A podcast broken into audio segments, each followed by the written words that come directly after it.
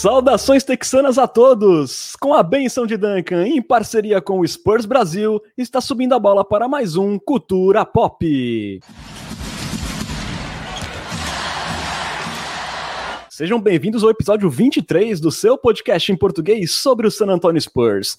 Hoje falando da Rodeo Road Trip, que começou com duas grandes vitórias do Alvinegro, mas acabou ali interrompida por quatro testes positivos de Covid no elenco, que causaram a princípio o adiamento de quatro partidas do San Antonio Spurs.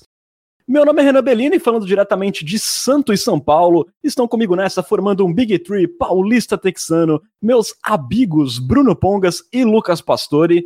Salve, Bruno! A gente desde dezembro pede ali por uma semana 100%. Ela veio, mas infelizmente pela metade, né? Boa noite. Boa noite, boa tarde, bom dia, Renan, Lucas Pastore, nossa querida nação popista. Foram apenas dois jogos, mas por outro lado teve aí o brilho de Lucas Samanit, melhor Luca dos esportes americanos na, na G-League. Quero muito falar sobre isso ao decorrer deste maravilhoso podcast. Hoje começou bem, G-League em destaque, que beleza. Boa noite, Lucas. É, quando o inesperado não acontece na quadra, com algum resultado estranho, acontece fora dela. Se bem que a gente já esperava que isso poderia acontecer em algum momento. Bem-vindo a mais um podcast. Muito obrigado, Renan, pelas boas-vindas. Olá, Bruno também. Olá para a minha deliciosa nação popista. É um prazer tocá-los novamente, né? E é isso que você falou, né? Isso ia acontecer em algum momento. E esse é o novo normal, né? Um termo que eu acabei de inventar. Espero que vocês tenham gostado da originalidade da minha introdução. É isso aí, sempre muito preciso e original, nosso querido Lucas Pastore.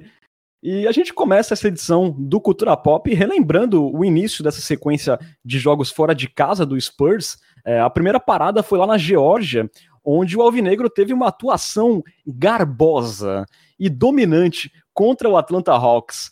O placar final de 125 a 114 acabou meio enganoso, graças ao garbage time que durou todo o quarto período.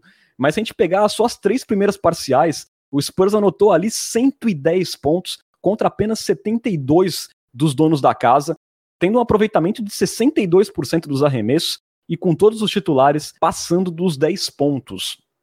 O DeMar DeRozan foi o cestinha com 23 pontos, além de 6 rebotes e 8 assistências, e comandou o show ao lado do DeJounte Murray, que teve 16 pontos e 8 assistências, e também do Keldinho, que teve 20 pontos. A vitória passou por uma ótima atuação defensiva ali, encabeçada pela entrada do Derek White no quinteto titular e também pelo Jacob Porto, que teve mais um jogo de quatro tocos e ainda conseguiu três roubadas de bola. É, então, assim, enquanto teve jogo, o Hawks foi limitado ali a 40% de aproveitamento e converteu apenas cinco bolas de três pontos nessas três primeiras parciais. Dois dias depois, o Spurs encarou o embalado Charlotte Hornets e venceu com autoridade por 122 a 110, numa noite em que o trio Murray, White e Keldinho combinou para 69 pontos e nenhum turnover. O Spurs começou o jogo lento, ali chegou a ficar 16 pontos atrás no placar, mas construiu a vitória ali com um segundo quarto de 47 pontos, que foi o melhor da franquia em pontuação desde 1987. Vejam só, senhores. O triunfo foi regado ali a muita movimentação de bola, o time deu 34 assistências, é, agressividade atacando o garrafão de Charlotte, o time conseguiu 62 pontos no garrafão, e a defesa foi decisiva mais uma vez, limitando o Hornets a 33% de aproveitamento no quarto período, também conseguindo 13 roubadas de bola, forçando 17 turnovers que se transformaram em 27 pontos do Spurs, e além disso, o time também foi bem ali nos rebotes ofensivos, conseguiu 10 na partida, sendo 7 deles do Jacozão.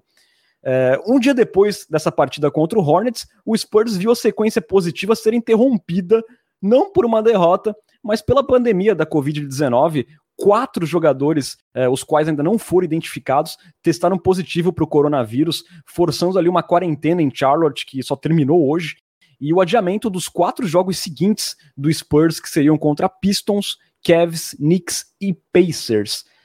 Acima de tudo, fica ali a nossa torcida pela pronta recuperação desses atletas que se contagiaram. É, com os dois triunfos da semana, o Spurs tem agora 16 vitórias e 11 derrotas, ocupando a sexta colocação na Conferência Oeste. Lucas, falando primeiro das atuações do Spurs, foram duas vitórias bem bacanas é, contra adversários que não chegam a ser forças do leste, mas também não são sacos de pancada, né?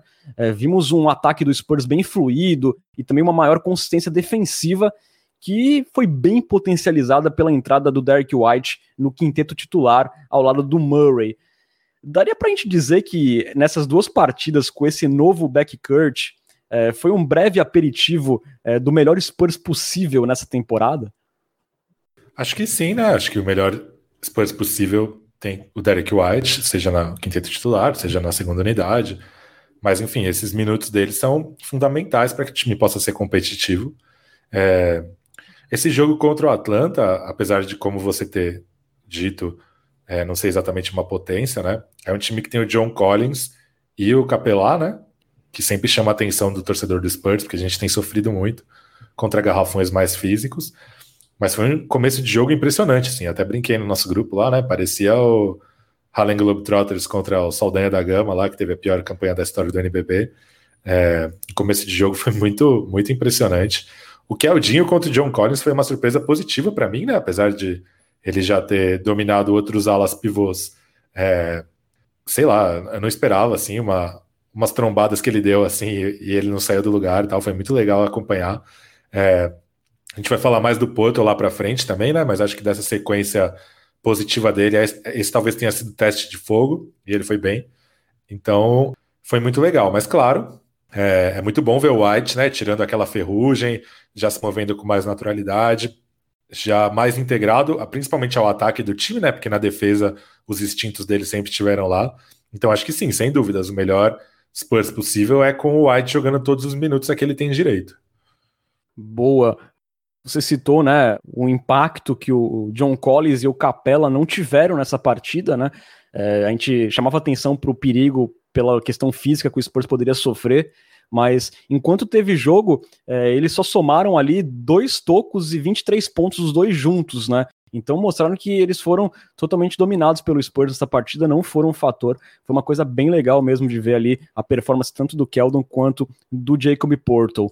É, Bruno, além de melhorar a defesa coletiva, é, a gente viu o Derek White se soltando ofensivamente nesses dois jogos, né? Ele se aproximou daquele jogador que a gente viu, viu bastante na bolha, né? Contra a Charlotte, ele fez 25 pontos em 27 minutos, com 60% de aproveitamento, quatro bolas de três. Ao mesmo tempo, a presença dele não ofuscou o DeJounte Murray, que também teve uma atuação gigante com 26 pontos e 6 assistências contra o Hornets. Você acha que se o White conseguir sustentar essas atuações é, próximas da que ele teve nessa partida contra o Hornets, você acredita que o sonho ali por um home field pode se tornar um pouco mais plausível? O quanto você acha que o Spurs melhora com ele jogando nesse nível? Acho que o Bruno tem outra coisa a dizer aí também. É, isso que eu ia falar. Eu acho que, que melhora muito, mas antes eu troquei minhas 3 mil esporas por ofensas de Renan Bellini a Kawhi Leonard. Então, Renan, antes de, eu falar, antes de eu discorrer um belo texto sobre Derek White, por favor, pode falar aí sobre Kawhi Leonard. Ah, um jacobeu, né? Traiçoeiro. E é que não tem um pingo do meu respeito. Você pode explicar um pouco o conceito de jacobeu para o público? Ah, aquele famoso sujeito hipócrita, né? Falso. É Aliás, um abraço para Sônia Cury, que me deu essa dica maravilhosa de ofensa para a noite dessa sexta-feira. Jacobeu não tem nada a ver com Jacob Porto, né? Não, jamais, né? Jacob Porto é quase um adjetivo positivo, né, cara? Quando ele falou, começou Jacob, eu achei que ele ia chamar ele de Jacob Porto. Fiquei pensando, mas isso não deveria ser uma ofensa. É... Bom, Derek White, né? Eu não acredito em, em, em vantagem de mana de quadra do Spurs. Eu acho que tem outros times bem mais fortes do que a gente nesse exato momento na Conferência Oeste. Dá para citar aí pelo menos quatro que vem na minha cabeça no primeiro momento, que são Lakers, Clippers, Jazz e Nuggets. Embora o Nuggets ainda não tenha conseguido dar aquele estalo competitivo. Então eu acho que mesmo com Derek White, hoje o Spurs está um nível abaixo desses outros times. Mas ao mesmo tempo, né, olhando o quanto o Spurs jogou bem contra Atlanta e Charlotte, por mais que não sejam times ultra competitivos, né? Não são times que vão brigar pelo título, são times que têm um certo grau de competitividade, né? O Atlanta tem aí Trey Young, John Collins, o Capelá, Charlotte jogou sem o Hayward, vale lembrar, mas ainda assim é um time que joga certinho. É, e o Spurs conseguiu duas vitórias convincentes, né? A vitória contra, contra o Atlanta, eu estava até ouvindo o episódio anterior e você até comentou, acho que logo no começo, pô, o Spurs não teve nenhum jogo onde colocou aí no garbage time os reservas com seis minutos para o último quarto. E aí, nesse último jogo, teve um quarto inteiro de garbage time. Né? E eu acho que muito disso se passa, obviamente, pela presença do Derek White, né? A presença dele defensiva, é, principalmente na defesa, eu acho que tem um impacto bizarro, principalmente coletiva, né? Mais do que a defesa individual do White, que é muito boa, a defesa coletiva é, dele impacta muito. Se vocês não ouviram o episódio anterior, voltem aí uma casinha que a gente falou bastante sobre esse ponto é, no episódio anterior. E ofensivamente, de fato, aí a gente viu ele soltando a ferrugem, né? Os primeiros jogos dele em San Antônio foram aquela é, morosidade, né? Muito, muito arremesso, enferrujado. O White estava há muito tempo sem jogar, né? Ele veio aí de, de, de, problemas constantes no pé. E, mas parece que nesses dois últimos jogos ele parecia estar tá voltando ao ritmo, né? Isso fez também com que o Spurs conseguisse ter uma arma extra no ataque, e às vezes essa arma ela fazia um pouco de falta. Porque o Spurs depende muito do DeRozan ofensivamente, depende do, de alguns lampejos do, do DeJounte Murray. Tava sem o Aldridge, que querendo ou não, em alguns momentos acaba sendo um desafogo ofensivo. E aí com o White é, conseguindo ser esse, essa arma ofensiva, né? Porque o White é, ele é um cara que ele consegue pontuar de muitas maneiras. Ele tem ali uma certa capacidade de criar é, o próprio arremesso. Ele é um cara criativo. Não sei se vocês lembram ali de uma bola que ele é, acabou fazendo sexta falta, se não me engano, meio que num bololô ali que rolou é, com jogadores do Hornets. Então é um cara que ele consegue trazer um pouco mais de criatividade para o ataque de San Antonio. Mas eu ainda acho que o principal trunfo que o White traz é na defesa, né? Eu peguei aqui algumas estatísticas do site da NBA. É, nessa, nessa última sequência de seis jogos, que se eu não me engano o White participou de cinco deles, é, ele teve o segundo melhor defensive rating do, do Spurs, apenas atrás apenas do, do Jacob Purdo, né, que foi o primeiro. Ele foi o décimo melhor da liga nesse mesmo quesito. Né? Então, aqui eu coloquei como critérios de, de análise um mínimo de 18 minutos por jogo e um mínimo de três jogos disputados nessa sequência de seis. Então, ele foi o décimo melhor é, na teoria defensor da liga. E aí, quando a gente pega o net rating, né, que é um, basicamente uma evolução é, do plus-minus, né, então ele desconta ali a contribuição ofensiva é, menos a contribuição defensiva e dá a contribuição real, entre aspas, de cada jogador. Ele foi o melhor do time, é, com mais 25,5, e foi o segundo melhor da NBA nesse período, só atrás do Patrick Beverly. Então isso mostra o quanto.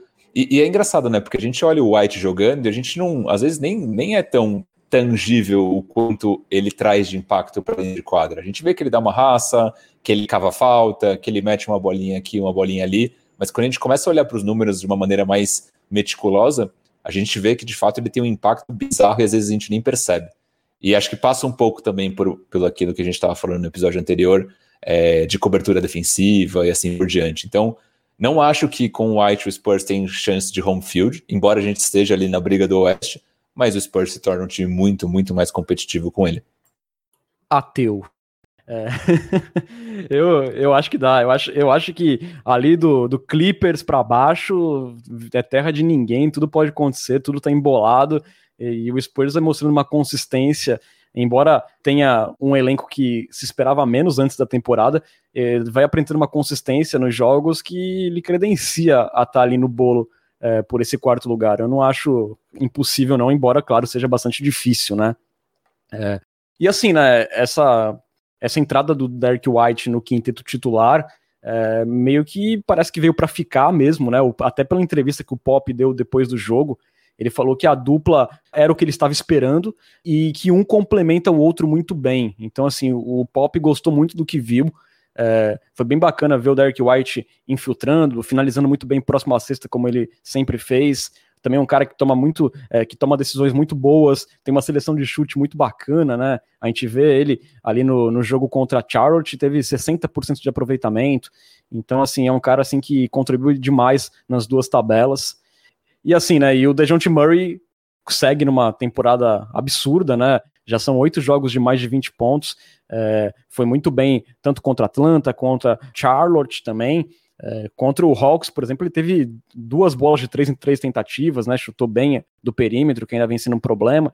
Então, assim, é um backcourt que parece que realmente é o backcourt que será definitivo para essa temporada. Agora jogou pra galera o Pop com essa aspinha aí, né? Era o que a gente tava esperando. Teve uma temporada inteira para tentar fazer esse experimento e não fez. Só foi fazendo a bolha. Então jogou um pouquinho pra galera, né? Tudo bem que essa temporada ele mal teve a oportunidade de, de colocá-los em quadra junto, principalmente por causa das lesões do White, mas oportunidades não faltaram ainda, né?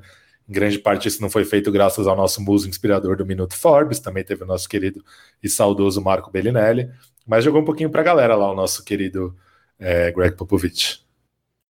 É, ele teve a prova né, na bolha que poderia funcionar. É, eu acho que ainda tem, ainda tinha, e talvez ainda tenha uma dúvida sobre o funcionamento do White ao lado desse novo DeJounte Murray, né, que cuida bem da bola, que se apresenta como um ball handler confiável é, com volume maior, mas esses dois jogos foram muito bons nesse sentido, né? A gente não viu é, nenhum atrapalhando o outro é, ofensivamente. E, e como consequência dessa vinda do White para a primeira unidade, a gente viu ali o, o Looney Walker vindo para a segunda unidade, indo para o banco de reservas, como a gente já pedia há um bom tempo aqui no podcast, pelo menos eu e o Lucas, né? É, ele foi mal contra o Atlanta Hawks, ele fez 11 pontos, mas a maioria foi no garbage time mas ele deu bons sinais ali contra o Charlotte Hornets, convertendo cinco dos sete arremessos que tentou, contribuindo bastante. É, e parece ser o melhor território para ele, né, Lucas? Como a gente sempre fala.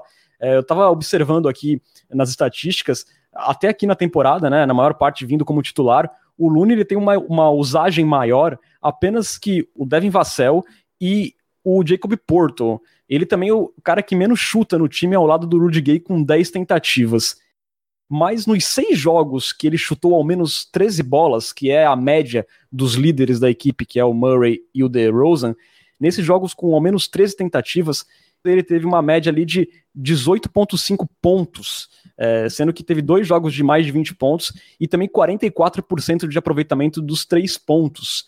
É, então mostra assim que é um jogador que quando tem um pouco mais de volume, um pouco mais de toques na bola, ele tem essa possibilidade de crescer. É, mas assim, eu não acho muito interessante quando jogam juntos ele e o DeRozan. O que, que você acha, Lucas? É, acho que a palavra que você usou aí é chave de usagem, né? É, nos últimos jogos ele jogou menos minutos, mas pareceu mais envolvido, né? Um fundamento do, do Lone que eu acho muito bom é quando ele ataca os closeouts, né? Porque ele, apesar de não ser um arremessador, é um sniper, né? Ele é um cara que tem um arremesso cujo arremesso é uma ameaça. E quando ele consegue pegar um defensor ali no closeout e bater para dentro, é muito difícil de pegá-lo. E, e, nesses últimos jogos ele pareceu mais agressivo, mesmo que em minutos limitados, né? É, acho que uma, pra, uma das chaves para que o Greg Popovich tenha aceitado colocar o Murray e o White juntos, finalmente, é que ele abriu mão, abriu mão um pouco daquele basquete dele com posições mais tradicionais, né? É, as funções sempre foram muito claras no, em times do Greg Popovich, né? O que o armador faz, o que o armador faz, o que o pivô faz, o que o ala faz. E ele acho que entendeu que ele tem muitos ball handlers no elenco, né? Muitos caras que funcionam melhor com a bola na mão. E ele tem meio que democratizado isso, né? Então, é claro, muitas vezes o, o Murray inicia o ataque, mas às vezes ele inicia o ataque com um passo para o lado e aí começa uma movimentação intensa e tal. E com o Lone é a mesma coisa.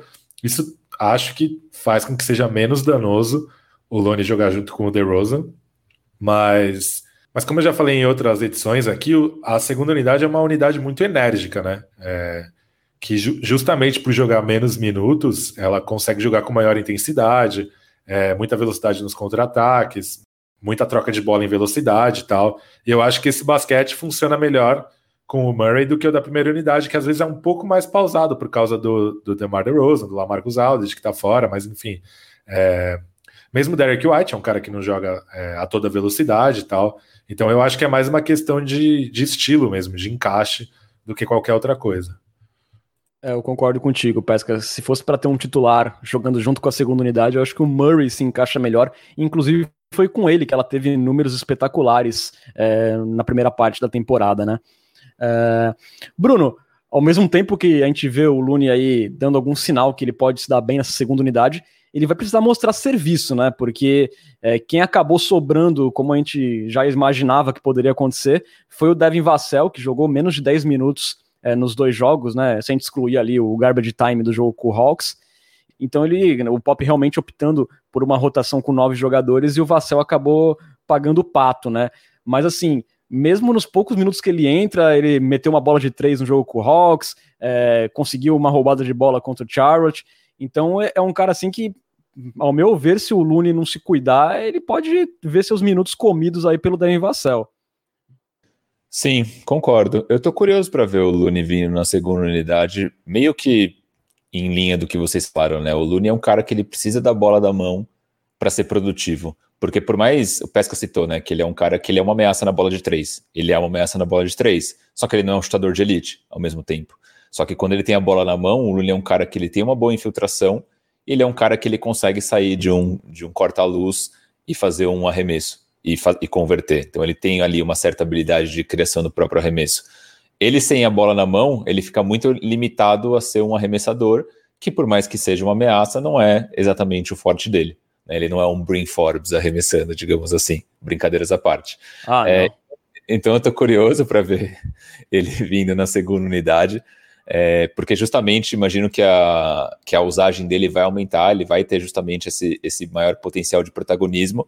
E a gente viu né, em jogos nos quais o DeRozan não esteve, né, então, se não me engano, foi um jogo contra o Minnesota Timberwolves e o outro não me lembro, acho que contra o Houston Rockets é, que o, o Looney, com mais protagonismo, conseguiu ser muito produtivo, tanto que foram os melhores jogos dele na temporada. É, concordo quando você diz que o Vassell tá ali fazendo sombra, né? Ele é aquele reserva ali que tá só esperando o, o, o titular vacilar para ganhar uma oportunidade. E eu tenho certeza que o, o, se o Looney não conseguir ser consistente, é, o Vassell tá pedindo passagem, porque, como você disse, toda vez que ele entra, é, ele acaba ali convertendo bola, fazendo steal e, e contribuindo aparentemente mais para o time coletivamente do que o Lune, do que o Lune contribui. Mas conhecendo o Pop, eu imagino que a gente vai por muito tempo ainda com o Lune até, sei lá, alguém se machucar e o Vassell poder entrar na rotação e ter impacto. Tava refletindo sobre é, quem deveria sair da rotação, né? Sozinho, porque eu sou bobo mesmo, não, não quero explicar mais sobre isso. Mas sobre esse debate Lonnie Walker versus Devin Vassell, é, eu, eu não consegui chegar a uma conclusão na minha reflexão. É, eu prefiro o Devin Vassell hoje, mas eu fico pensando o quanto a análise é um pouco contaminada pelo nosso lado torcedor, pelo lance do viés, né? É, porque o, o Lonnie Walker talvez seja o o único jogador do elenco, principalmente entre os mais jovens, que a gente olha e pensa, putz, esse cara poderia ser melhor hoje do que ele é. é diferentemente de qualquer outro. E o Vassel, por outro lado, tem toda a empolgação de um novato finalmente estar tá jogando, um cara de loteria, um cara que já contribui imediatamente. Mas isso posto, é, será que não é meio claro que o Lone é um jogador melhor que o Devin Vassell hoje? É, e, sei lá, eu não consegui chegar a uma conclusão sobre o quanto esse debate, a existência desse debate não é um pouco influenciada pelo viés de alta e de baixa e nossas, nossos sentimentos como torcedores, mais do que uma análise fria sobre quem é o melhor jogador hoje.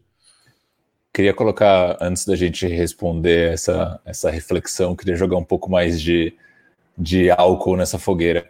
O, o Lone também é um dos poucos jogadores do time é, que acho que nunca tiveram uma, uma grande sequência de jogos é, atuando da maneira como ele se sente mais confortável.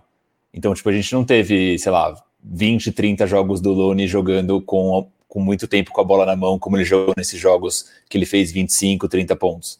Então, de todos esses caras jovens que a gente tem, a gente fala de Murray, White e assim por diante, todos já tiveram é, sequências grandes de jogos jogando onde eles se onde eles rendem mais. O Looney nunca teve isso também é um ponto contra que acaba pesando contra ele. É, eu acho que também o estilo do Lune dificulta que ele tenha conseguido um papel desse maior no time, né? Por exemplo, se ele tivesse no Detroit Pistons, ele ia conseguir essa sequência fácil, mas é um cara assim que monopoliza muito a bola para conseguir render ainda, né? Então, assim, fica difícil, né? É um, um cara que tá no segundo ano só fazendo parte da rotação, você dá o controle do ataque, a bola na mão dele para ele ser o principal ball handler, né? E eu acho que assim, hoje é a melhor forma que ele pode render, né? E só que é bem difícil isso hoje no Spurs. Não, concordo 100% com isso. Agora, colocando a, a, pergunta específica do Pesca, né, se o Lune não é um jogador melhor do que o, o Vassell, eu acho que depende, né? Eu acho que o Vassell traz hoje coisas para a quadra que o Spurs precisa mais do que as que o Looney traz. Né? Hoje o que o Looney faz, o Spurs consegue reproduzir é, com o Murray, que tem feito um, um, um, trabalho bacana, principalmente na criação de arremessos, com o próprio White, com o DeRozan. A, a, o trabalho defensivo que o Vassell tem feito, principalmente quando ele entra em quadra, é, podendo marcar jogadores mais altos e assim por diante, eu não vejo o Looney fazendo. E o fator bola de três também, que o Vassell tem conseguido ser bastante consistente, é, eu acho que acaba pesando um pouco mais do que a contribuição é, do Looney também. Mas eu acho que, de novo, né, essa análise está enviesada por essa questão de não ter visto o Lune especificamente numa grande sequência onde ele se sente mais confortável. Eu vou ser um pouco polêmico e discordar um pouco dos dois. Eu acho que hoje o Darren Vassell é um jogador de basquete melhor que o Looney Walker. Embora eu acho que o Looney Walker pode ser muito melhor do que o Vassell.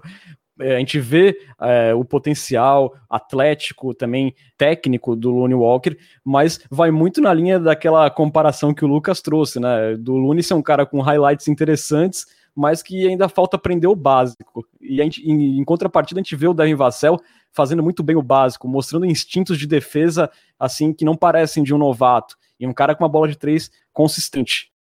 Também tem o fato dele, como o Bruno falou, trazer coisas que o time precisa mais é, do que o Lune consegue trazer.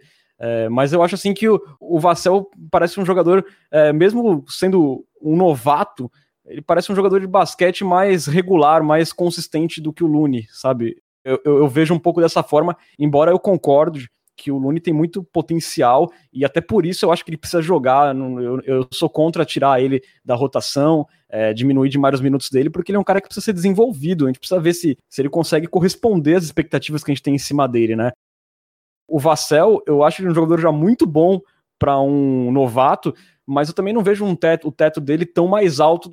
Eu acho que ele pode ser um, um defensor de elite, ele pode a, a, aprimorar um pouco o seu jogo com a bola na mão, né? Os seus mid-range, os arremessos saindo do drible, infiltrações, mas eu não, não vejo ali um star power no Vassell. Acho que ele pode ser um role player de elite. Já o Lune, se ele conseguisse atingir o máximo do seu potencial, eu acho que ele poderia um dia sonhar com algo a mais, né? Mas ao mesmo tempo, o piso dele é mais baixo. A gente pode de repente ver ele se tornando aí um Dion Waiters, um J.R. Smith, que é o nosso grande medo, né? Só um comentário rapidinho para complementar, lembrando que o, o, o DeJounte Murray, né, ele foi estourar agora. Depois de três temporadas, ele está tendo esse salto grande de evolução agora. Então poderia acontecer o mesmo com o Lune se a gente colocar os dois ali dentro da mesma linha de evolução. Sim, sim, pode sempre acontecer. A gente tem que esperar que essa evolução aconteça, mas a gente só vai ter chance de ver isso justamente com ele jogando, né? Então, por isso que eu acho bem bacana ele vindo da segunda unidade, tendo mais protagonismo. Pesca não vai opinar? Ele jogou ali, a... acendeu a fogueira e saiu é, fora. É, é verdade, é verdade. De modo geral, eu acho que o Lonnie Walker é um jogador de basquete melhor. Acho que se rolar um contra um lá no treino, o Lonnie Walker dá um pau no Devin Vassell. Mas acho que o Devin Vassell é hoje melhor para o Spurs do que o Lonnie Walker. Ok. É, foi bastante enfático o Lucas Pastore. Eu acho que não seria uma lavada, não, mas, mas enfim, opiniões. É... Curto, e... Curto e grosso. Uh, falando um pouco agora, senhores, da Demar dependência que a gente disse, que a gente comentou no último episódio, né? Uh, e assim, nesse jogo contra o Charlotte Hornets, o DeRozan teve nove assistências, mas ele teve apenas oito pontos, chutando três de oito dos arremessos de quadra. E ele também teve a menor usagem do time, ele teve apenas 11% de participação ali contra 19 do Keldon e 32 do Murray, que foi o jogador mais utilizado. Uh, nessa partida, como a gente falou na introdução, o trio Murray, White e Keldinho combinaram para 69 pontos e conseguiram carregar o piano, né? E a gente sempre levanta aquela questão de que o Spurs não consegue vencer quando o DeMar DeRozan vai mal. E realmente, é, além desse jogo com o Charlotte, o DeRozan teve mais nove jogos abaixo dos 15 pontos, e nessas partidas o Spurs conseguiu apenas duas vitórias. Mas você acha que esse jogo com o Charlotte trazendo aí o Derek White de novo para a primeira unidade. Você acha que esse trio de jovens aí, até de repente com a ajuda do Looney Walker vindo na segunda unidade, conseguindo contribuir, você acha que essa molecada pode alcançar ali uma consistência, Bruno? É, ou você acha que a Demar dependência vai seguir sendo inevitável, que essa partida contra o Hornets é uma grande exceção, como foi a vitória contra o Wizards e contra o Los Angeles Clippers. Então, é um time jovem, né? É, Cell, Murray, Looney e entre outros são jogadores novos e como são jovens eles estão sujeitos à inconsistência. Né? A gente sempre reclamava do Murray que a inconsistência era um dos fatores que mais pegava no seu desenvolvimento. Agora ele está sendo mais consistente, mas a inconsistência ainda pega o Looney e pega o Keldon. Não acho que eles vão ter um salto de um dia para o outro de consistência, né? Então hoje eles estão é, fazendo, sei lá, dois jogos bons para dois jogos ruins e aí nada eles vão fazer tipo cinco bons para um ruim. Acho que isso vai continuar acontecendo. E o DeRozan, até pelo papel dele de mentor, de veterano da equipe, de estrela da equipe, ele vai continuar tendo um protagonismo muito maior. Mas aí, até trazendo uma outra discussão para esse ponto que você levantou, e puxando um comentário que o, que o Matheus Gonzaga, o Layups and Trees, a.k.a. o maior fã de Jacob Portal vivo no planeta, sempre gosto de frisar isso, porque é importante, ele trouxe justamente esse, esse debate no grupo de assinantes do Cultura Pop, que é, que é um dos diferenciais do DeRozan, né? Quantos franchise players da, da NBA abririam mão de um protagonismo no último quarto para deixar os jovens serem os caras, né? Tomarem conta do jogo. Então isso é uma das coisas legais também da personalidade do DeRozan, ele tem aparentemente aquele ego que outras estrelas da NBA têm, né, que a gente vê então em caras como Harden, é, entre outros. É, então isso é uma coisa bacana, mas de novo, né, acho que o Spurs vai continuar dependente do DeRozan justamente porque a juventude faz com que os jogadores que a gente tem sejam é, naturalmente inconsistentes. Tava lendo essa semana um post do Bola Presa, né? Para quem, quem ainda não leu Bola Presa, pelo amor de Deus, leia Bola Presa. O post se chama A Banalização do Triple-Double, né? O texto explica por que a quantidade de triple-doubles cresceu tanto na NBA nos últimos 20 anos, principalmente, né? E eu sempre achei que fosse uma questão de ritmo de jogo. O jogo tem muito mais, muito mais posses de bola, por isso, muito mais oportunidades de, de triplo-duplo. Mas o texto mostra que não, que eu estava errado. Porque na década de 80, o ritmo da NBA, o ritmo, a quantidade de posses de bola de um jogo era tão grande quanto, até maior do que o jogo de hoje, e os triple-doubles simplesmente não aconteciam. O que mudou muito no jogo da NBA moderno é o quanto os ataques são heliocêntricos, ou seja, o quanto os ataques da NBA, de times da NBA, giram sempre em torno de um jogador e o quanto o modelo de jogo dos times gira em torno de um jogador, né? É, antes da temporada, eu achava que essa, essa era a melhor opção para o Spurs, né? Principalmente com o arremesso de três do Aldridge, que era dar a bola na mão do DeRozan e criar as melhores condições para ele pontuar no mano a mano. É, hoje já estou completamente convencido do contrário, estou gostando muito do modelo de jogo do Spurs. Para surpresa de todos nós, o Greg Popovich é um técnico melhor que eu, então criou uma, um modelo de jogo melhor. Então, se você pensar, sei lá, em todos os times competitivos da NBA, talvez o Spurs e o Jazz sejam os, os menos dependentes de uma estrela em toda, em toda a liga. Mas o DeRozan ainda é muito importante para o Spurs. Eu acho que se você fizer algo do tipo é, tira o Murray do, do Spurs lá, estilo Thanos, estala os dedos e o Murray sumiu. Quantos jogos a menos o Spurs teria ganho? Faz isso com o Aldridge, com o Potter, com o White, com o Keldinho. O DeRozan seria com certeza o que custaria mais jogos para o Spurs principalmente por causa do desempenho dele em quartos períodos. As estatísticas avançadas dizem isso, né? Ele é o jogador que tem mais win shares do Spurs na temporada, que é uma estatística avançada que tenta medir o impacto que um jogador teve nas vitórias, mas ao mesmo tempo, as win shares do DeRozan é disparada a menor porcentagem de um líder do Spurs nessa estatística nos últimos 30 anos. Então, acho que assim, o Spurs ainda é dependente do DeRozan, mas é muito menos do que eu, por exemplo, esperava que seria no começo da temporada. Então, acho que é dependente do DeRozan, provavelmente vai continuar sendo até o fim da temporada, mas que bom que tem exemplos como esse jogo, esse jogo que vocês citaram, que ele não precisou tomar as rédeas da partida no quarto período e mesmo assim o Spurs ganhou. Sim, sim, isso aconteceu aí em três jogos nessa temporada, né? Na vitória contra o Washington, o DeRozan foi mal, só que teve um triple-double do DeJounte Murray, é, o Mills naquela oportunidade fez 21 pontos, é, contra o Los Angeles Clippers, foram 21 pontos do Murray, 27 do Mills e 17 do Gay. Então, assim, é uma coisa meio que extraordinária sempre acontece para o Spurs conseguir vencer jogos quando o DeRozan faz menos de 15 pontos, né? Ele segue muito importante, mas de qualquer forma é, foi um vislumbre interessante, né? É, especialmente pelo Keldon, que veio de uma semana bem abaixo a semana anterior. Ele voltou ali a pontuar na casa dos 20 pontos, é, converteu 8 de 11 arremessos contra o Hawks e teve três bolas de três pontos em seis tentativas, somando as duas partidas, que é um ponto bem legal, porque o Keldon tinha chutado 10% de aproveitamento dos três pontos na semana passada, né? Então aí o Keldinho contribuindo bastante nessas duas partidas. É... Lucas, até puxando aqui o comentário de, do Caio Retkovski, ele pergunta: DeRozan no All-Star, sim ou não? Você acha aí que o DeMar DeRozan pode vislumbrar o banco do All-Star Game? Lembrando que já saíram os titulares é, das duas equipes, né, do, das duas conferências, melhor dizendo. É, só relembrando aqui, no Oeste, LeBron James, Curry, Doncic, Judas e o Jokic. E no Leste, Giannis Antetokounmpo, Kyrie Irving, Bradley Beal, é, perdão, comi o Kevin Durant aqui. Kevin Durant, Kyrie Irving, Bradley Beal, Giannis Antetokounmpo e Joel Embiid.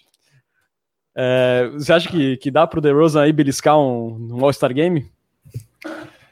Olha, fiquei um pouco surpreso quando eu disse que você tá fazendo amor com Kevin Durant, mas tudo bem. É, o, a minha resposta para essa, essa pergunta ela vai, ela vai trazer palavras duras contra a NBA, né? Porque é o seguinte: o DeMar DeRozan foi o décimo guard mais votado entre os jogadores e o décimo segundo entre os fãs. Os membros da imprensa que votaram só votaram em quatro, né? No Curry, no Doncic, no, no Lillard e no Donovan Mitchell. Por uma, uma vaga no time reserva, ele está competindo com nomes como o Lillard, Donovan Mitchell, Devin Booker, Jamoran, Chris Paul, Gilgeous Alexander, De'Aaron Fox, que é injusto. Por que é injusto? Porque, no meu entendimento, o DeMar DeRozan tinha que estar concorrendo com os forwards. Ele é, foi o ala do Spurs a temporada inteira. É, se o técnico, é, os técnicos que votam, né? Se os técnicos entenderem que ele é um forward, ele vai concorrer com nomes muito mais acessíveis, como é, tudo bem, tem o Anthony Davis, que, enfim, mas aí você tem ali o Paul George também, mas aí você tem ali o Zion, Brandon, Ingram, Christian Wood já aparecendo ali entre os mais votados. Então, é muito mais acessível. Eu acho que ele tem uma grande chance de ser sim um reserva do All-Star Game, principalmente se os técnicos entenderem que ele é o ala do Spurs, que na minha opinião de fato é. Isso é complexo, né? É, nessa NBA sem posição, em que cada, cada técnico organiza seu ataque e sua defesa de um jeito. O DeMar DeRozan não é o cara que sempre marca o ala adversário, é né? um cara que é meio escondido ali na defesa, mas para mim ele é o ala do time. É, o Keldon Johnson também ganhou votos como guard, um jogador votou nele, o que meio que entra nessa mesma, nessa mesma coisa, né? Ele é um forward. Então, sei lá, eu acho que isso é muito importante para a gente medir as, as chances do, do DeRozan. Eu acho que quem votou no Keldon Johnson não foi jogador, não. Foi a Mariah Carey ali infiltrada. Ela falou que, que o Keldon Johnson seria o seu All-Star. É, não, e, e pensando nesse, pelo lado do Keldon, é mais absurdo ainda, né? O Keldon jogou a maioria dos jogos na posição 4, né? Então, ele ser listado como guard dificulta demais. É, o DeMar DeRozan que vem na temporada aí com quase 20 pontos de média, 49% de aproveitamento nos arremessos, é, quase 7 assistências por jogo, 5 rebotes e 4.20 assistências para cada turnover, né? Que é a melhor relação assistência turnovers de toda a NBA entre jogadores que têm uma usagem ali acima dos 20%, né? Então, um cara que vai produzindo, vai tanto pontos quanto servindo os companheiros e cuidando muito bem da bola são números que credenciam demais o DeRozan, na minha opinião, mas realmente a concorrência é bastante alta, é, com jogadores até mais hypados do que o DeRozan, podemos dizer assim. E você, Bruno, o que você acha? Então, eu queria pegar carona no comentário que o Pesca falou, né, da, da questão de posições, no que não existe mais tanto, tão, com tanta clareza, pelo menos na, na NBA, isso mostra o quanto está defasada a maneira como os jogadores são eleitos para participar do All-Star Game. Então, tem que ter uma restrição tão grande de posições assim, ou deveria ser algo um pouco mais livre é, para realmente os mais votados, independente de posição, participarem do jogo? Óbvio que talvez ele tivesse que ter um limite, então você tem que ter, ter que eleger pelo menos um jogador de que joga mais perto do garrafão. Não sei, na verdade, qual seria o formato certo, mas fato é que a maneira como é feito hoje é muito ultrapassada se a gente vê o quanto o jogo evoluiu é, nos últimos anos. Né? É, essa definição de posição guard, forward, center É, ela, faz muito sentido ali para a década do final da década de 90, começo da década de 2000, mas para hoje em dia, né, quando a gente vê o, o como vocês falaram, que Aldon Johnson jogando na posição 4, um DeMar DeRozan eventualmente se aventurando na posição 4, é, não faz mais não faz tanto sentido, né? Então, você considerar os jogadores com base nas suas posições de origem, entre aspas. Então, e respondendo a pergunta, eu acho que os jogadores com os quais o DeRozan compete, muitos deles estão fazendo temporadas acima, então acho que é muito difícil ele, ele ser eleito para participar ali, nem que seja no banco de reservas. Acho que não vai rolar, não. Uma última questão só que despertou interesse aí na internet. Vocês acharam justo o Luca Doncic é, sendo titular ao invés do Damian Lillard? Ah, como eu posso responder essa pergunta? Os critérios eram objetivos e o Doncic ficou na frente. É, seria injusto se, se tivesse sido roubado ou alguma coisa do tipo. Então, dentro dos critérios é justo. A gente pode discutir se os critérios são justos.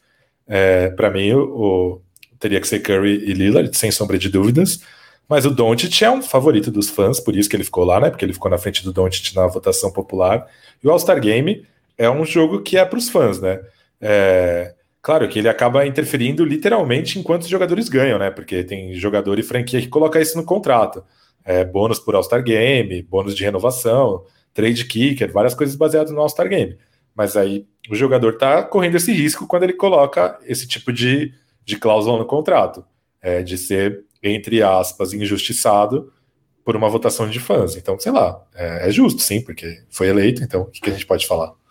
Se vocês pudessem apertar um botão e amanhã ter ou Damian Lillard ou Luca Doncic no time de vocês, qual botão vocês apertariam? Eu, Luca. No meu time para jogar uma pelada, agora, o Damian Lillard. Na minha franquia da NBA, o Luca Doncic. O Pesca queria o Lillard no time só para quando ele fizesse uma cesta ficar assim, ó. Que é o que ele faz quando a gente joga bola juntos. Pois é, fazer ali o sinalzinho do relógio ali do Dame Time. Eu ia preferir o, o Doncic na pelada, porque aí eu tinha mais chance de encostar na bola. Eu, imagina jogar uma pelada com o Lillard, ia chutar todas as bolas, eu nem ia participar do jogo. Eu, é, mas eu não tenho interesse, eu não tenho muito interesse de tocar na bola. Mas, sei lá, para explicar melhor, se o Spurs fosse jogar um jogo 7 amanhã e eu tivesse que escolher um dos dois, eu escolheria o Lillard. Se fosse um draft com todos os jogadores da NBA, o Spurs tivesse a primeira escolha e tivessem entre esses dois, eu pegaria o Luca Doncic. Faz sentido. Aquela muretada básica, né? Só para não oh, foi, foi super, super incisivo. Tô brincando. Um beijo para você.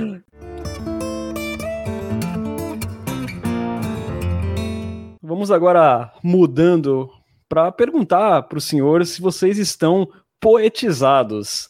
Pois é, porque Jacob Porto está em fogo.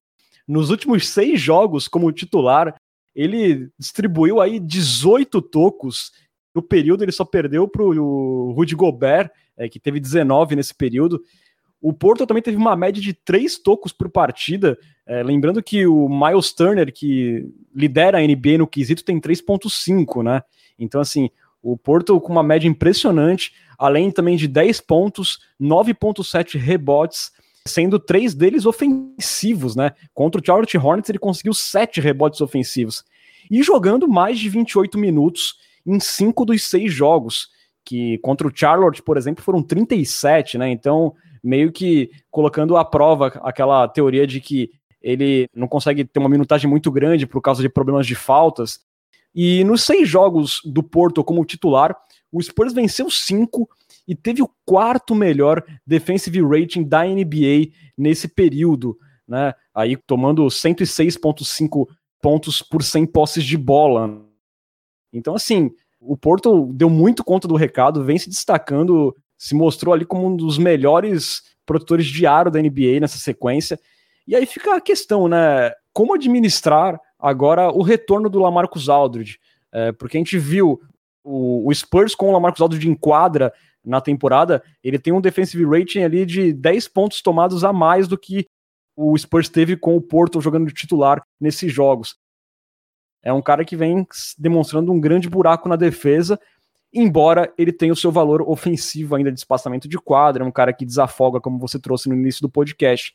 Mas como que o Pop deve lidar agora? Você vai de novo rebaixar o Porto ali para 19, 20 minutos e jogar o Aldridge de 26, 27? É, respondendo a sua pergunta inicial, sim, eu estou poetizado. Não só eu, né? Estamos poetizados junto, junto com Ricardo Xavier, mandando aqui boa noite para quem está poetizado. Para o J. Kelmer, chamando ele de White Mutombo, Matheus Gonzaga, a.k.a. Layups and Trees, a.k.a. Morpha, vivo de Jacob Purdle sempre está poetizado, porteiro do Texas, enfim, não só eu, mas todo mundo está poetizado. Cara, eu acho que com a volta do Aldridge vai ser complicado tirar o Purdle desse time titular, embora nessa sequência toda que o Spurs jogou, eu não me lembro do Purdle ter enfrentado nenhum pivô de elite ofensivamente falando. Né? Então não, não me lembro dele ter pego um Jokic, um Embiid, um Carl Anthony Towns, vocês podem me corrigir se eu estiver enganado. É, em jogos anteriores, quando ele enf enfrentou pivôs muito bons ofensivamente, ele teve esses problemas de falta.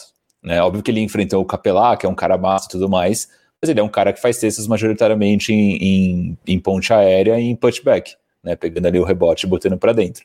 Então não é exatamente aquele cara que vai tipo colocar o Purdle de costas é, para cesta e vai tentar fazer um giro em cima dele, fazer uma jogada e assim por diante. Mas mesmo assim, né? Essa presença defensiva, o impacto que ele tem trazido para o time é realmente muito relevante. E com a volta do Aldridge, o que eu faria se eu fosse o Pop, né, longe de mim dar conselhos para o Pop, mas o que eu faria seria trazer o Aldridge na segunda unidade, porque ali eu acho que ele pode colaborar justamente jogando contra atletas um pouco menos competitivos, por assim dizer. Né? Ele poder talvez dar um pouco mais de energia em menos tempo jogando contra atletas de mais baixa, que era mais ou menos o que fazia o Purdle. Né? Mas, como eu falei, né, eu gostaria antes de ver o Purdle jogando contra esses caras é, melhores e mais habilidosos e ver como ele lida com essa questão do, da, das faltas, primeiro de tudo, e depois do cansaço, que foi também uma outra, pelo menos aparentemente, né, uma questão que a gente viu não só na bolha, mas em jogos que enfrentou pivôs um pouco mais robustos, digamos assim. Né? Ele parecia estar sempre ali com uma, como o Pesca dizia, uma linguagem corporal meio caída, aparentemente cansado, enfim, também um outro ponto para se prestar atenção. Mas estou poetizadíssimo. E você, Lucas, você gosta dessa alternativa do Bruno de trazer o Aldridge para a segunda unidade?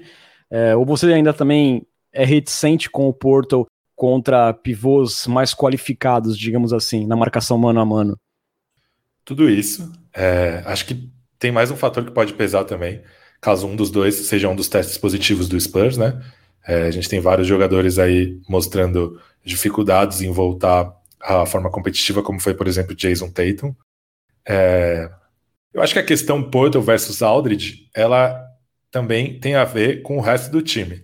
Eu acho que o Porto é um jogador que resolve problemas, enquanto o Aldridge é um cara capaz de criar soluções, embora na prática essas duas coisas sejam a mesma coisa e eu só pareço inteligente falando.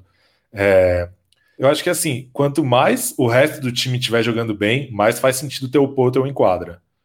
Quanto mais jogadores entre o White, o DeRozan e o Murray, principalmente, tiverem uma noite ofensivamente ruim, mais faz sentido ter o Aldridge em quadra.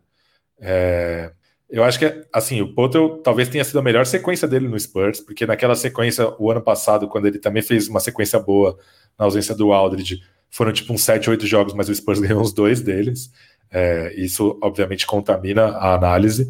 É, dessa vez, ele jogou bem em vitórias, como você falou, é, jogando mais de 30 minutos.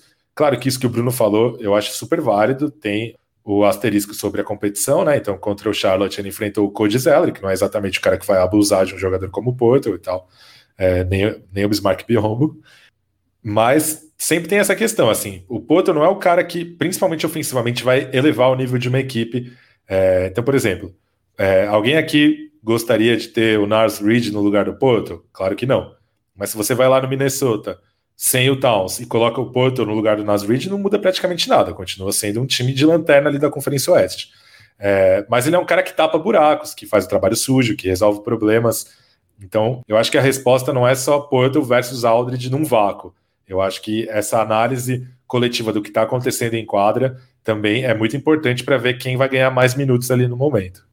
E a gente também não precisa, só para complementar, Renan, mas a gente não precisa ter uma regra muito dura de ah, o Purdle joga 30 e o Aldridge joga 18. Eu acho que é isso que o Pesca falou. Vão ter jogos que vai fazer mais sentido o Purdle estar mais presente, porque o time está contribuindo bem e a gente vai precisar mais da potência defensiva dele.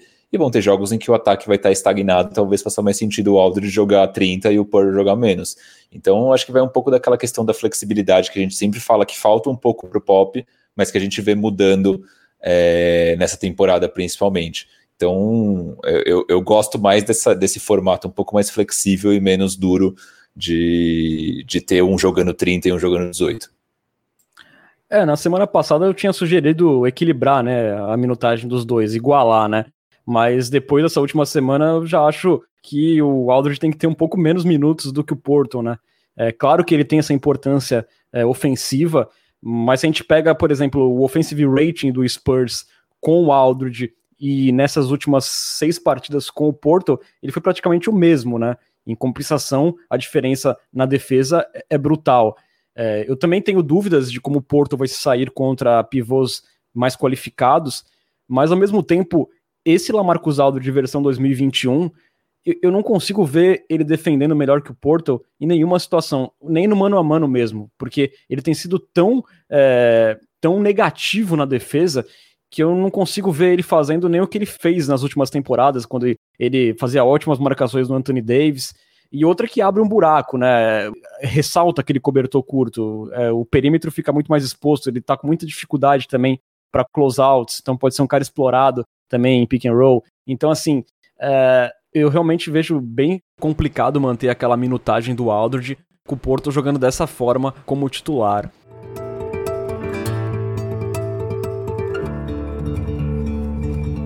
Vamos falar agora da questão da Covid, né, que a gente chamou atenção no começo do episódio. É, demorou, mas ela atravessou de vez o caminho do Spurs.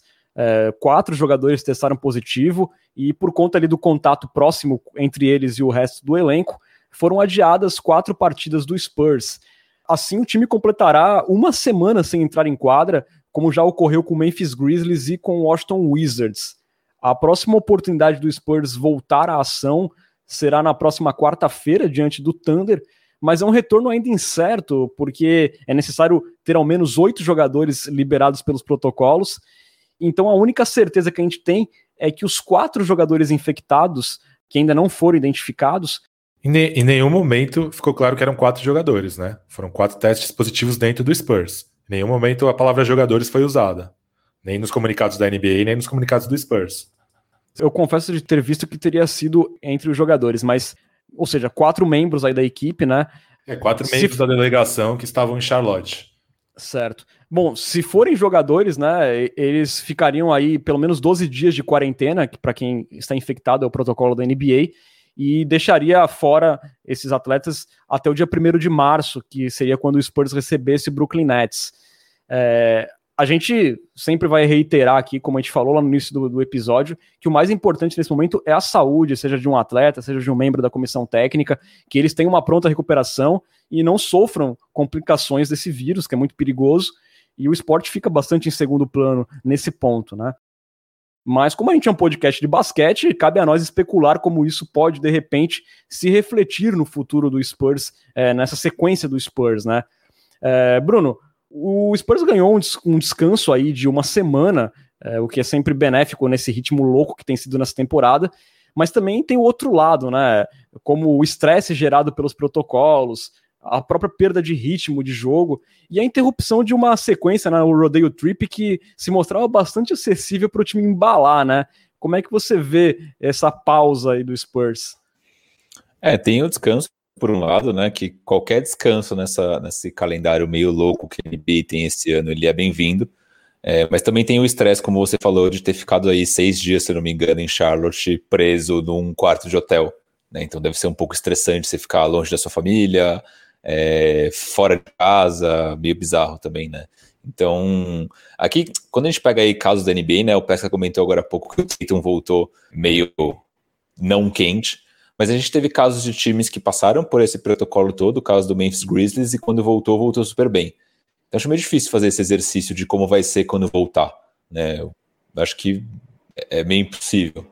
É, realmente é muito difícil a gente prever alguma coisa, até por a gente não saber né, quem são os jogadores que estão infectados, né? Se forem realmente quatro jogadores. Lucas, você acha que seria pior para o Spurs jogar ali com apenas oito jogadores, de repente, desfalcado de possíveis pilares? Imagina, jogar sem o Murray, jogar sem o DeRozan. Ou você acha que seria pior ainda se esse período de uma semana fosse ainda mais estendido do Spurs ficando longe das quadras? É difícil saber, né? Porque provavelmente por ter sido um jogo na estrada, vários jogadores entraram no protocolo porque todos devem ter entrado em contato com as pessoas infectadas, né? É, diferentemente do que aconteceu com o Dallas, por exemplo, que foram casos isolados e os caras ficaram afastados sozinhos. É, acho que jogar desfalcado seria, seria muito ruim, é, mas por enquanto existe pouca pesquisa científica sobre efeitos da Covid em esportistas por e simples falta de tempo, né? Mas a gente viu Jason Tatum falando sobre é, problemas no desempenho dele, dificuldade de respiração. Rafael Veiga, do Palmeiras, deu uma entrevista sobre como nos primeiros jogos, depois que ele se recuperou da Covid, ele vomitava no intervalo toda vez, justamente por dificuldade de puxar o ar e tal. Então tem isso também. É, então acho que de qualquer jeito vai ser complicado, assim. É, acho que essa questão que o Bruno falou pode desempatar um pouco a favor do, do da pausa, que é esse lance do descanso para quem está saudável. Mas, mas afirmo isso sem muita convicção, justamente porque a gente não sabe mesmo, não existe informação sobre o quão desastroso pode ser o efeito de, da Covid no, no elenco, principalmente um elenco que joga tão num ritmo tão acelerado quanto do Spurs ofensivamente, com tanta fisicalidade quanto esses jovens armadores, né? É, essa questão, eu acho que já vi vários jogadores falando, pô, não tem tempo para treinar, tem pouco tempo para você analisar é, seus adversários. Então, acho que ter essa pausa pode ajudar a entender é, e ajustar pontos que talvez não estejam indo tão bem. Né? Então, para isso, pelo menos essa pausa pode servir. Mas também é uma questão de, né, como estava falando ali no comecinho, pode acontecer uma quebra de ritmo, né? O Spurs vinha ali numa sequência é, positiva, é, e aí do nada teve essa sequência interrompida, e isso pode fazer que na volta o time não, não retome a mesma performance. Mas, de novo, né? Tudo um exercício de é, hipóteses que a gente está gerando aqui, depois pode chegar no dia e não ser nada do que a gente está falando. Claro que cada time tem uma situação, é, mas o Memphis, que vai, é um time ali que está mais ou menos no patamar do Spurs, assim, em força, vai. Ele teve também uma semana sem jogos por causa de adiamentos, e o time vinha ali na ocasião de cinco vitórias, e quando o time retornou é, dos jogos adiados, venceu duas e perdeu quatro. Não quer dizer muita coisa, mas pode ter havido também uma quebra de ritmo, mais ou menos nesse sentido do que o Bruno falou. É, bom, caso o Spurs esteja apto a voltar às quadras na próxima quarta-feira, a equipe fará cinco jogos até o All-Star Break, que acontece ali no primeiro final de semana de março. É, o primeiro jogo, como dissemos, seria na quarta-feira contra o Oklahoma City Thunder, que atualmente é o penúltimo colocado do Oeste. E depois o Spurs teria quatro jogos em sequência no AT&T Center, começando sábado, dia 27, contra o New Orleans Pelicans, que vem ali na 11 colocação. E dois dias depois, na segunda-feira, iniciaria mais um back-to-back. É, na primeira noite, contra o badalado Brooklyn Nets, de Duran, Harden, Kyrie. E no dia seguinte, contra o New York Knicks, que de forma surpreendente é um time decente nessa temporada e ocupa a sétima colocação na Conferência Leste. E fechando a sequência antes do All-Star Break, teria mais um jogo ainda com o Oklahoma City Thunder, mas dessa vez no AT&T Center. É, senhores, a gente nem vai entrar muito nessa parte de jogo por jogo, porque a gente nem sabe se eles vão acontecer, né? Mas assim, nesses cinco jogos aí, eu acho que não é um absurdo a gente sonhar com quatro vitórias e uma derrota. Isso, claro, se a gente não tiver uma queda muito grande em questão de desfalques ou mesmo de ritmo de jogo. Acho que 4-1 tá bem otimista, eu iria de 3-2. 4-1 porque eu sou bem otimista. Boa, eu também vou de 4-1 aí na base do otimismo.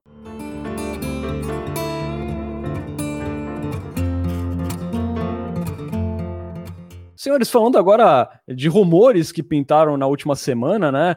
Pintou aí um rumor de um suposto interesse do Miami Heat no Rudy Gay, que tem um contrato expirante de 14,5 milhões com o Spurs e vem fazendo uma boa temporada, né? Fazendo ali em 22 minutos por jogo 11,2 pontos, com 36% de aproveitamento dos três pontos, 5,2 rebotes, e dono também, o Rudy Gay, do melhor defensive rating de toda a NBA. É, o time sofre 98,7 pontos por 100 posses de bola quando o Rudy Gay está em quadra, é a melhor marca da NBA. E aí despertou o interesse do Miami Heat, né? Que vem aí é, com uma campanha muito abaixo do que se esperava e vai procurando formas de reforçar seu elenco. A, a primeira coisa a gente ressaltar aqui é que para acontecer uma troca seria necessário bater salários, né? E para isso o Heat tem contratos ali como o do Myers Leonard de 9,4 milhões, que é uma team option ao final dessa temporada. Também tem o do Kelly Olynyk de 12,6 milhões, que se expira ao término dessa temporada. E além de uma trade exception de 7,5 milhões que o time ganhou pela negociação do James Johnson. É, também tem rumores que o Lamarcus Aldridge poderia fazer parte de um eventual pacote, mas aí dificultaria um pouquinho o negócio, né? Porque o Aldridge ganha 24 milhões e aí pro se somar isso com os 14 do Gay, o, o Miami Heat precisaria colocar um salário mais alto de uma peça mais importante, por exemplo, como o André Godala.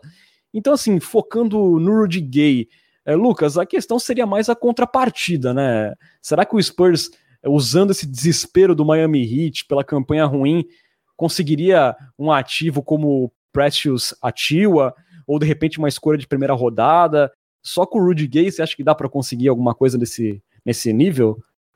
Acho que nem ferrando. É. Acho que uma troca pro Rudy, pelo Rudy Gay seria Myers Leonard pau a pau. Assim. Eu acho que o Spurs não consegue nenhuma second, porque é um contrato aspirante de um jogador veterano.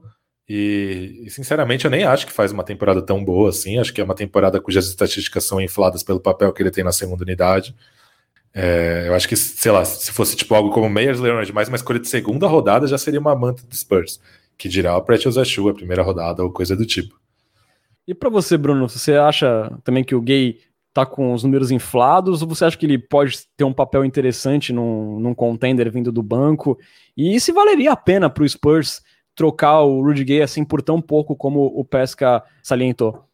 Uh, eu discordo um pouco que os números do Gay são inflados. Eu acho que ele tá assim fazendo uma temporada legal. Eu acho que esses números de defensive rate sim estão inflados, mas o depois a participação dele na temporada acho que tem sido boa no geral, né? Tem sido um cara que vem, por mais que eventualmente tenha mais a bola na mão do que a gente gostaria, eu acho que ele tem feito uma temporada é, legal. É, mas não vejo acontecendo também uma troca com, com Precious Atua. Talvez se o Spurs colocar ali picks de primeiro round, ou uma pick de primeiro round, uma second, poderia rolar. Talvez algo mais palpável com a seria envolvendo o Aldridge também. Só que aí torna o negócio um pouco mais complicado por essa questão de salário, né? E o Heat teria que envolver jogadores como, sei lá, talvez Igodala, próprio Dragic, isso com certeza não vai acontecer. Então, mas aí também para mandar o, o gay por Leonard pau a pau, eu prefiro ficar com o gay. Hoje eu acho que é mais jogador, aí, mesmo que com 35 anos, quem que é o Myers, Myers Leonard na fila do pão, né? Então, para fazer essa troca, eu prefiro não fazer. Nem que eu não acho também essa o que citou, né? É, Myers Leonard e uma second pelo, pelo Rudy Gay, acho que eu preferia ficar com, com o Rudy Gay. É, eu também acho, até porque, né, o Spurs vem com uma campanha boa na temporada e eu acho que o Rudy Gay é, é um mal necessário, digamos, na segunda unidade, justamente pela falta de tamanho que o Spurs tem, né? Então ele é um cara assim, por exemplo, a gente deve ver no jogo contra o Brooklyn Nets ele marcando o Kevin Durant em alguns momentos, porque é, é, um, é um cara que consegue criar alguma dificuldade para jogadores altos na posição 4, coisa que o Keldon pode ter uma dificuldade, né? Principalmente caras que chutam. Então, assim, eu acho que ele é um mal necessário é, e ele é importante é, nesse elenco do Spurs, mesmo com esses problemas de ele concentrar a bola. Então, assim, para trocar ele por nada, para mim o Leonard seria um nada, eu prefiro ficar com o Rudy Gay.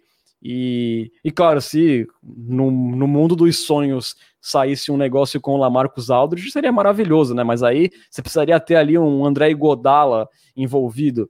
Aí eu fico pensando aqui com a cabeça do Hit, eu vou trocar a Tiwa e Igodala por Lamarcus Aldridge e Rudy Gay, assim, não para mim não faz o menor sentido, né? Então acho que não vai acontecer um negócio com o Lamarcus Aldridge na mesa. Infelizmente. Acho que a vantagem de trocar o Gay pelo Leonard seria a possibilidade de trocar o Aldridge por um ala. É, porque hoje o Spurs só pode, só meio que pode trocar o Aldridge por outro pivô, porque, enfim, já não tem minuto para todos os jogadores de perímetro e trocar o, o, o Aldridge por um ala significaria Drew Banks na rotação. Então, sei lá, se fosse uma coisa maior envolvendo um terceiro time, aí quem sabe. Ah, seria muito massa uma troca envolvendo um terceiro time, Lucas. Mas vindo do Spurs, eu não espero nada nesse ponto. Uma possibilidade para mim seria tentar uma aposta mesmo, né? Porque o, o Precious, por mais que seja um cara jovem, ele é um cara que tem um certo hype, mas o Rich também tem o KZ Okpala, que é um jogador jovem, 21 anos, um ala que tem mais ou menos ali o biotipo do Rudy Gay, talvez um pouco mais magro, que seria aí uma troca mais pensando, vai que o Spurs consegue desenvolver e fazer esse cara se tornar uma peça interessante. Então aí, pensando num cenário desse tipo, talvez seria legal, sei lá, Myers Leonard e, Casey Okpala por Rudy Gay, por exemplo. Acho que aí nesse caso eu faria. É, eu não sei, Bruno. Eu acho que se a temporada do Spurs tivesse uma draga, eu faria qualquer. trocaria o Rudy Gay por qualquer saco de balas. Mas como ele tem um papel importante e tá sendo legal essa temporada do Spurs, eu preferia manter ele do que pegar uma aposta aí para essa temporada. E aí depois a gente vê o que acontece. Ou troca é... o Gay por uma second e a gente usa o Samanit mesmo, que é o que a torcida quer, e fica todo mundo feliz, né? Com certeza. Tem um detalhe importante: o, o Hit não tem seconds. O Hit tem a second de 2022, que é a menos favorável entre a do Philadelphia e a do Denver, e depois vai ter second só em 2027. Então miou nossa troca, cancela a troca aí com o Hit, que não vai dar certo isso não. Pois é, né? Ficamos aqui de trouxa uns cinco minutos falando disso e no fim não vai dar em nada, e você acabou também sendo trouxa de ouvir isso por cinco minutos. Mas obrigado aí pela, pela atenção. É, já que o, o Bruno chamou aí o Samanik, tá na hora da gente chamar a nossa primeira vinheta para falar de um assunto muito gostoso dessa semana. De ligue? Eu ligo. Não só você, todos nós ligamos para a G-League. É, o Austin Spurs fez cinco jogos aí desde o último episódio, né? Então foram quatro vitórias e uma derrota. Coincidentemente, essa derrota foi quando o Lucas Samanit não esteve em quadra.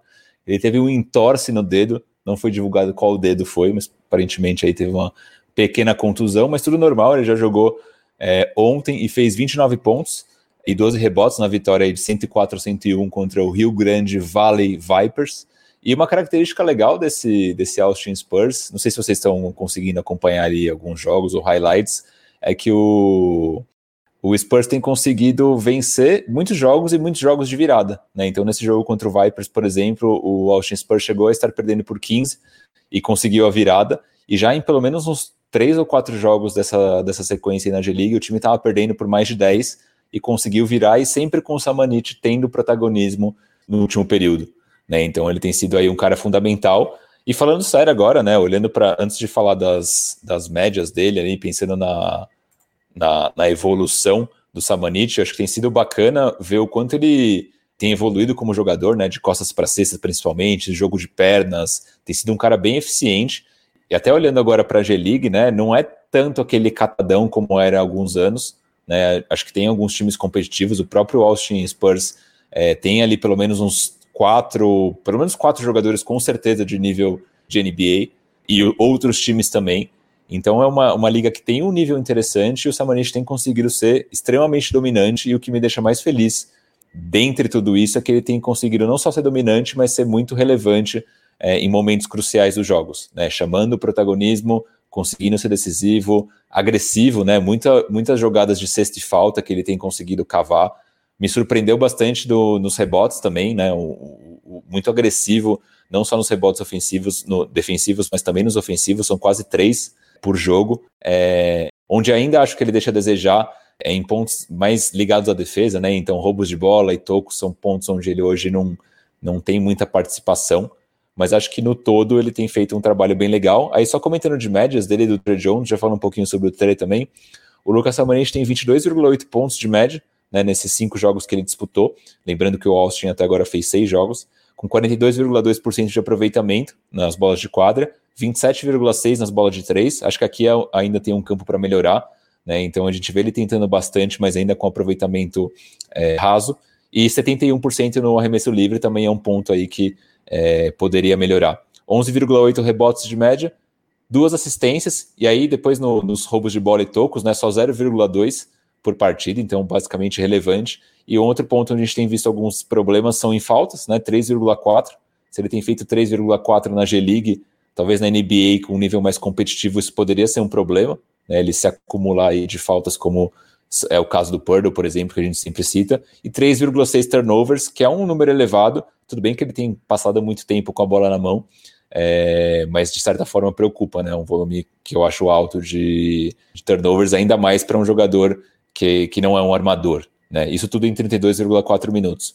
Se a gente pega o Trey Jones, também é um cara que tem jogado bem, é, principalmente organizando o jogo, né, como o, o, armador principal do Spurs mesmo, muito inteligente com a bola na mão, é uma visão de jogo melhor do que eu esperava, né, esse era um dos pontos que quando a gente lia ali os reviews antes do draft que falavam sobre o Trey Jones, falavam que ele era um armador legal, mas que ainda poderia evoluir na, na leitura do jogo, e eu tenho visto pelo menos dos jogos até aqui, a mostragem pequena da G-League, que ele tem uma leitura bem massa do jogo, de médias, 17,8 pontos, com 43,6% de aproveitamento dos tiros de quadra, só 9% no, nos tiros de três.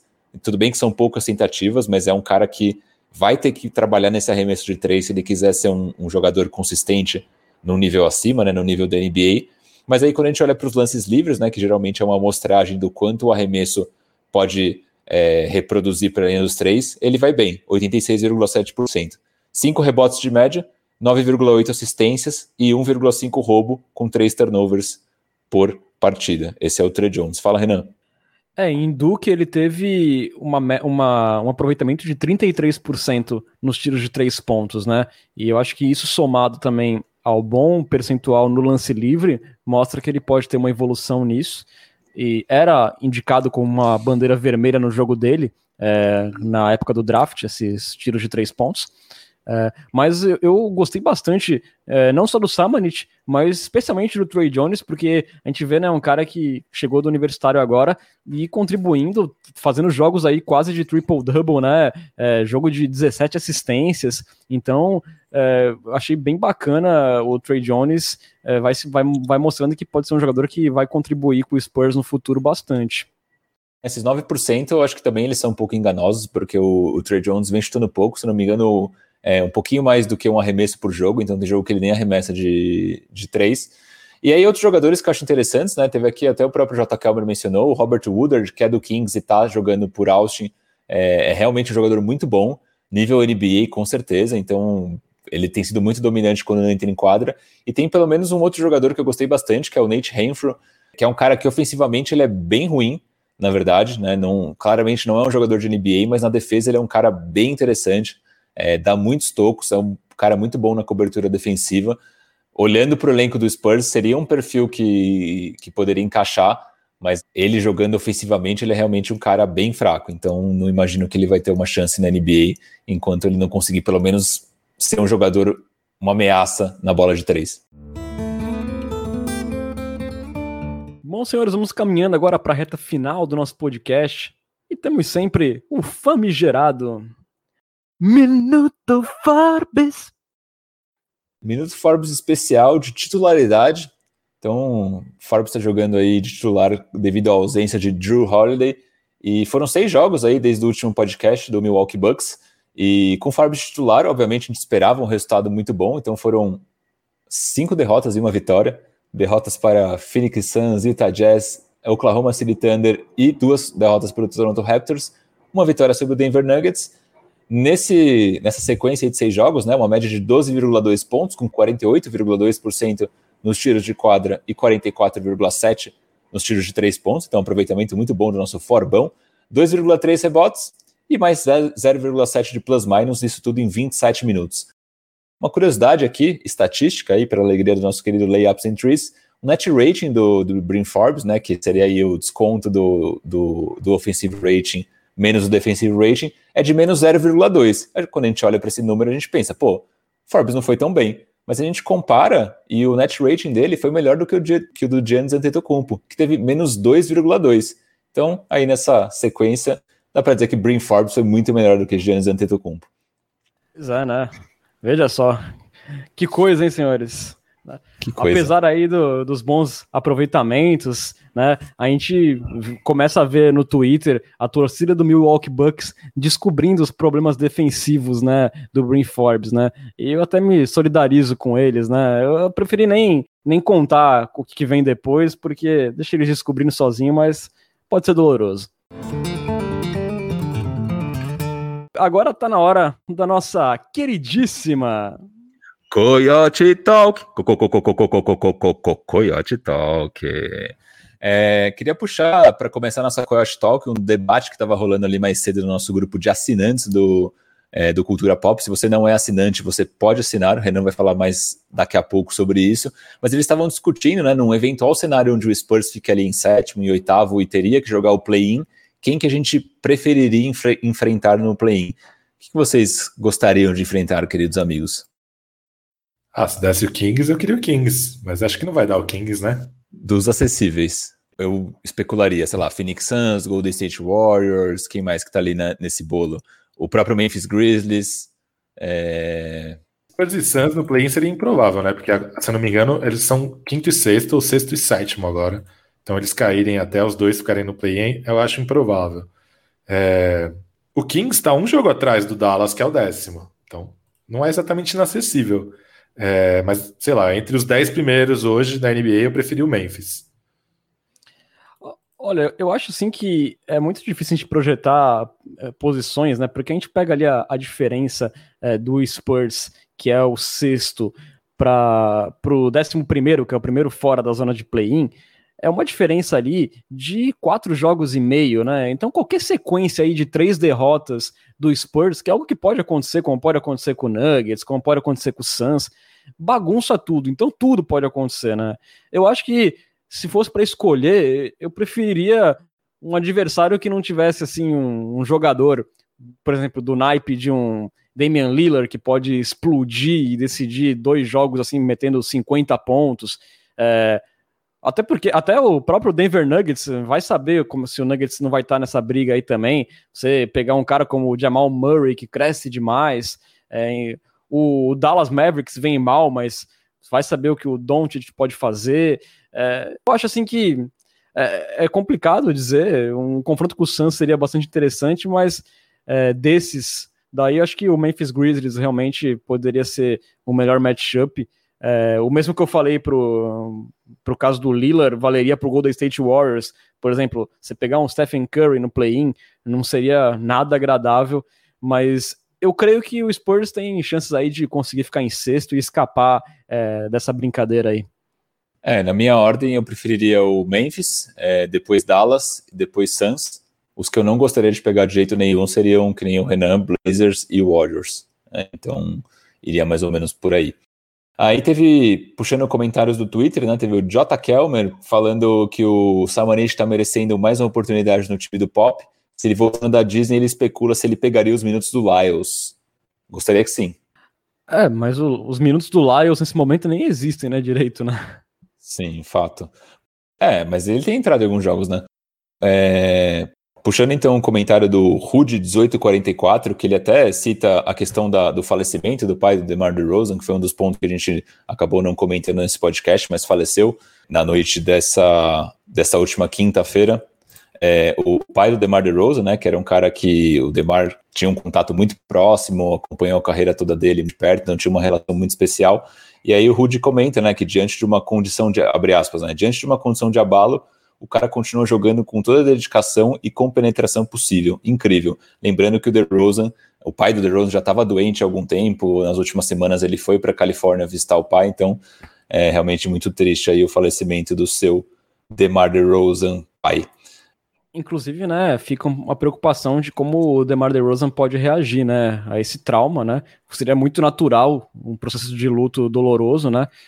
Alguns jogadores reagem como o Isaiah Thomas reagiu à morte da irmã e o cara explodiu para não sei quantos pontos. Outros podem se abater. A gente também é mais uma, uma incógnita nessa sequência aí, mas a gente manda aí nossa força, nossos abraços ao DeRozan e à família dele. Sim, ainda mais o DeRozan, né, que é um cara que assumidamente tem problemas com depressão, então é, essa questão psicológica pode realmente ter um impacto é, no jogo dele, mas isso fica em segundo plano, né, não, não é algo é, tão importante nesse momento. É, com certeza. Aí, uma notícia também que a gente colocou ali na semana no, no Twitter do Cultura Pop foi sobre o Keldon Johnson, falando que ele não sabe o quão forte ele ainda pode ficar, mas que ele acredita que os treinadores eles vão é, trabalhar junto com ele para que ele fique mais forte fisicamente. E aí teve um comentário do Doni Van Dubik, falando assim, que, que, que o que pega no, no Keldinho é a altura, né? Que ele acha 6'5 baixo é, para um power forward e que se ele fosse 6'7 ou 6'8 seria perfeito. Eu comentei que tem o PJ Tucker no Houston Rockets, que ele é um 6'5 e é um dos melhores defensores aí da NBA, um dos melhores marcadores do Anthony Davis. E aí ele fala assim: concordo, se o Keldinho buscar um shape parecido com o do PJ, que tem 11 quilos a mais, ajudaria na defesa contra caras maiores e também nas infiltrações na marra que ele faz direto. Então, não sei se vocês têm algum ponto sobre o Keldinho ficando ainda mais forte, vocês acham que isso é possível? Pô, o cara já é um caminhão já, né? Se ele ficar mais forte, ele vai virar um caminhão cegonha, sei lá. Acho que de repente o, o caminho para ele ficar mais forte é uma questão de matchups, né? Porque é, essa lotação que o Spurs tem nas posições 1 e 2 acaba empurrando ele para a posição 4, né? Mas se ele é forte competindo com o Zion, com o LeBron, com o, com o John Collins, imagina se ele competisse com o, com o Donovan Mitchell. Então, é, de repente, o segredo para a força dele está numa questão mais de contexto. Exatamente. Dois comentários para fechar. É, teve o Vinícius Fernandes falando que acompanha a gente desde o primeiro é, episódio, o podcast só melhora. Parabéns pelo trabalho. Valeu, Vinícius. E aí, duas menções, né? O primeiro é o podcast do Camilo Pinheiro Machado, que sempre acompanha a gente. É, e é o podcast do Triple Double também, do Luiz Araújo, que também acompanha a gente. Eles mencionaram o San Antonio Spurs nos últimos episódios que eles gravaram, então quem quiser escutar mais conteúdo de outras fontes sobre o San Antonio Spurs, podcast Ponte Aérea, podcast Triple Double. Manda abraços aqui pro pessoal da Twitch que participou hoje. A gente não vai passar pelos comentários porque a gente está com o tempo muito estourado. Então teve o Rafa Giuliani, J. Kelmer, Matheus Gonzaga, Yuri Colonese, Rodolfo Bueno, Caio Retkovski. Só os ferão hoje, hein? Só a nata da nata. Ricardo Xavier com seu salve tradicional. Luke Dunn, no Luke Dunn, acho que é a primeira vez que participa. O Denner Underline 7, então teve bastante gente participando hoje também. Um abraço para todos. Não vamos passar pelos comentários por questões de tempo. Só os fãs da Mariah Carey online. When you left, I lost a part of me. Continua, continua. Maravilha. Não, peraí, tá, tá bom. Is it so hard to believe? Todo mundo. Come back, baby, please, cause we belong, We belong together. Agora que tava quase saindo da cabeça de vocês, toma essa de novo aí. Exatamente. É. Ótimo momento. Vamos cantarolar Mariah Carey pelo resto do final de semana. Bom, senhores e senhoras e senhoritas e rapazes, vocês podem seguir o Cultura Pop nas redes sociais. Estamos no Twitter, no Facebook no Instagram, no arroba Cultura Pop Pod. Mesmo endereço da Twitch, onde você pode assistir às nossas gravações e também apoiar o Cultura Pop. Assinando o nosso canal, você vira um Coyote Premium e consegue ganhar benefícios exclusivos, como estar com a gente num grupo de WhatsApp, dar pitacos em nossos roteiros, mandar perguntas em áudio na Coyote Talk e também ganhar emotes exclusivos para interagir lá no chat da Twitch. E o melhor de tudo, para quem tem Amazon Prime, a inscrição sai de graça. Basta associar a sua conta da Twitch no Prime Gaming e se inscrever no canal do Cultura Pop, sem nenhum custo adicional. Em caso de dúvida, você procura a gente no inbox que a gente ajuda você no processo. Para ter acesso a todos os episódios, busque pelo Cultura Pop no seu agregador favorito. Toda semana tem episódio novinho para você. E lembrando que o Cultura Pop é uma parceria com o site Spurs Brasil, que desde 2008 é a sua fonte de notícias em português da franquia Silver Black. Acesse lá spursbrasil.com. Valeu, Bruno, mais um podcast na conta. Esperamos que semana que vem tenhamos podcast falando do retorno do Spurs com poucos danos, esperamos assim. É, um abraço, amigo Renan Bellini, amigo Lucas Pastore, querida nação popista. É, eu confesso que eu já estou com abstinência de San Antonio Spurs, mas por sorte tem aí o Austin com Trey Jones e Samanit para que, quebrar um galho. Boa noite, boa tarde, bom dia. Valeu, Bruno. Valeu, Lucas. Obrigado aí por mais um podcast. Nos vemos semana que vem. Muito obrigado, Renan, pela mediação diplomática. E muito obrigado, Bruno, pelos comentários bíblicos. E aí é como diria o Grupo Soueto. Ilusão. Por que, que o nosso amor tem que acabar assim? Hashtag Belo Livre. Vamos ficando por aqui. Você esteve na companhia de Renan Bellini, Bruno Pongas e Lucas Pastore. Voltamos na semana que vem, se tudo der certo, com mais resenhas e análises sobre o nosso queridíssimo Spurs. Muito obrigado pela audiência. Até a próxima. Tchau, tchau.